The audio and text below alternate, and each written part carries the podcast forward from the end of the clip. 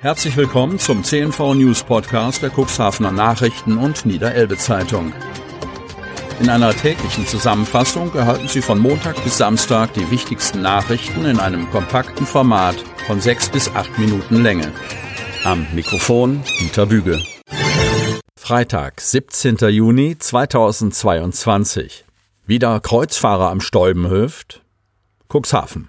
Der Vorsitzende der Tourismuswirtschaftsgemeinschaft Cuxhaven, Norbert Plambeck, propagiert seit Jahren die Chancen Cuxhavens als Anlaufpunkt für Kreuzfahrtschiffe. Am Donnerstag fand in den Hapaghallen das Cuxhavener Kreuzfahrtforum statt. Die Teilnehmer folgten Statements und Podiumsdiskussionen von verschiedenen Schifffahrtsexperten, die darüber sprachen, wie die Kreuzfahrtbranche die Pandemie überstanden hat, wie sie klimaneutral wird und wie realistisch eine Wiederbelebung der Kreuzfahrt in Cuxhaven ist. Es ist das Ziel, Cuxhaven wieder zu einem nennenswerten Kreuzfahrtstandort zu entwickeln, sagte Plambeck. Dafür sei es wichtig, dass Cuxhaven ein sauberer Hafenstandort wird. Nicht einfach Kreuzfahrt, sondern klimafreundliche Kreuzfahrt soll sich in Cuxhaven entwickeln. Um die Branche zukunftsfähig zu halten, muss die Kreuzfahrt klimaneutral werden, sagt die Bundestagsabgeordnete der Grünen und Koordinatorin für Maritimes, Wirtschaft und Tourismus, Claudia Müller. Die Transformation hin zur Klimaneutralität beherrsche die ganze Schifffahrtsbranche. Hier sieht Müller einen klaren Vorteil für Cuxhaven. In Cuxhaven findet man eine gute Symbiose aus Industrie und Tourismus, beschreibt Müller. Alexander Napp, geschäftsführender Gesellschafter der PWL Port Services, kann sich sogar vorstellen, dass Kreuzfahrten zukünftig in Cuxhaven starten werden. Es wird kein Schiff von Cuxhaven ins Mittelmeer fahren, aber zum Beispiel nach Norwegen oder in die Ostsee. Das wäre sinnvoll, meint Napp. Cuxhaven ist eine schlummernde Perle. Der Terminal, so wie er hier vorzufinden ist, kann in einer Woche so hergerichtet werden, dass hier 4000 Leute ein- und aussteigen können, meinte Napp. Ich würde mir wünschen, dass ein Reeder hier in Cuxhaven investiert. Das ist so in keiner anderen Hafenstadt in Deutschland noch möglich, ergänzt er. Doch ob und wann Kreuzfahrt in Cuxhaven wieder eine Rolle spielen wird, bleibt abzuwarten. Lohmann Pharma stellt Betrieb ein. Cuxhaven. Das ist ein harter Schlag für die Pharmaindustrie in Cuxhaven.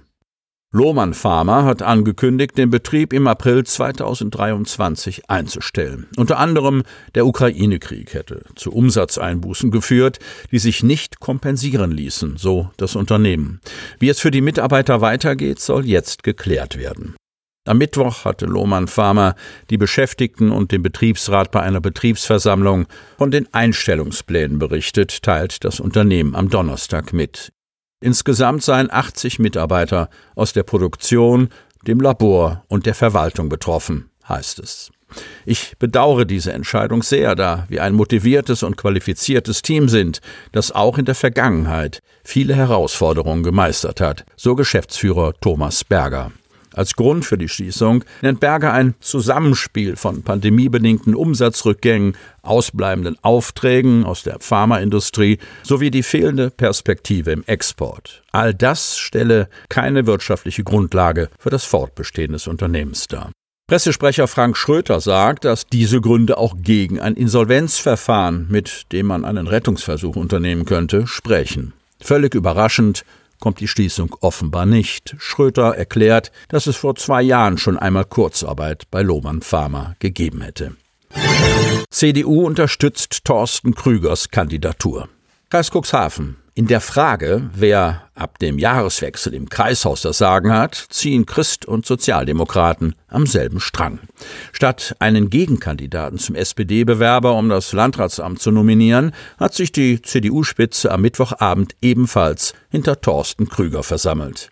Nach den Worten des CDU-Kreisvorsitzenden Enak Ferlemann ist der 56-jährige Sozialdemokrat ungeachtet seines Parteibuchs ein Kandidat, auf welchen sich die Union nicht allein aus sachlichen Erwägungen, sondern ein Stück weit aus dem Herzen heraus verständigt hat.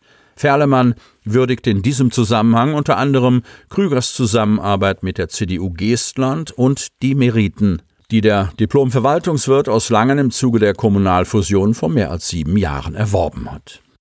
Als die SPD Thorsten Krüger nominiert hat, war für uns klar, da können wir mitgehen, berichtete Ferlemann.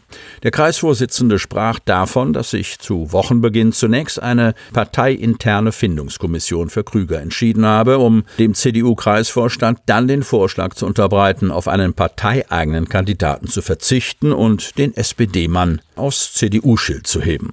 Sollte es Zweifel an solch einer Lösung gegeben haben, verstand Krüger, sie offenbar auszuräumen, indem er die Erfolgsgeschichte Geestland heraus und deren Ausweitung auf den ganzen Kreis in Aussicht stellte. Er hat beeindruckend dargestellt, wie das geht, bilanzierte Ferlemann und sprach davon, dass die Christdemokraten in der Person Krügers einen Bewerber erkennen, der nach innen gerichtet reformiert. Signifikanter Anstieg der Inzidenz, Kreis Cuxhaven. Wird es eine Sommerwelle geben? Das gesellschaftliche Leben ist wieder angelaufen und Corona rückt immer mehr aus dem Bewusstsein. Doch der Schein trügt. Die Inzidenzzahlen im Landkreis Cuxhaven sind weiterhin hoch und sie steigen. Am Donnerstag lag der Inzidenzwert bei 786,6, am Tag zuvor bei 713,7. Vor genau einer Woche lag die Inzidenz im Kreis Cuxhaven noch bei 204,7. Die aktuell bundesweit steigenden Inzidenzen wirken sich ebenfalls auf die stationär zu behandelnden Corona-Fälle in der Helios-Klinik Cuxhaven aus. Aktuell befinden sich neun positiv getestete Patienten in unseren Isolationsbereichen, teilt Katharina Recht, Sprecherin der Helios-Klinik Cuxhaven mit. Aktuell verzeichnen wir einen leicht höheren Krankenstand als im Durchschnitt der letzten Jahre, der teilweise auf die Verbreitung des Coronavirus zurückzuführen ist. Einschränkungen in der Versorgung unserer Patienten bestehen aktuell nicht. So recht.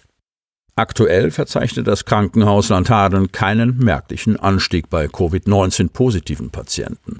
Die Anzahl bewege sich auf dem niedrigen Niveau der vergangenen Wochen, so Krankenhausdirektor Andreas Knust. Kirsten von der Lied, Pressesprecherin des Landkreises Cuxhaven, hält es für möglich, dass die Inzidenzwerte weiter ansteigen. Man dürfe aber nicht vergessen, dass neben den Infektionszahlen auch die Anzahl schwerer Krankheitsverläufe für die Lagebewertung von Bedeutung sei. Diese Werte bewegten sich derzeit noch gleichbleibend auf niedrigem Niveau. In dieser Hinsicht bestehe derzeit kein Grund zur Beunruhigung.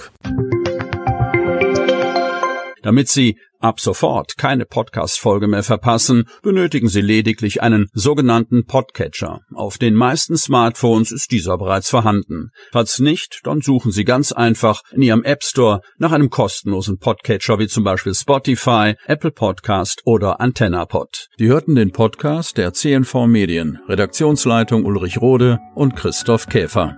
Produktion Rocket Audio Production.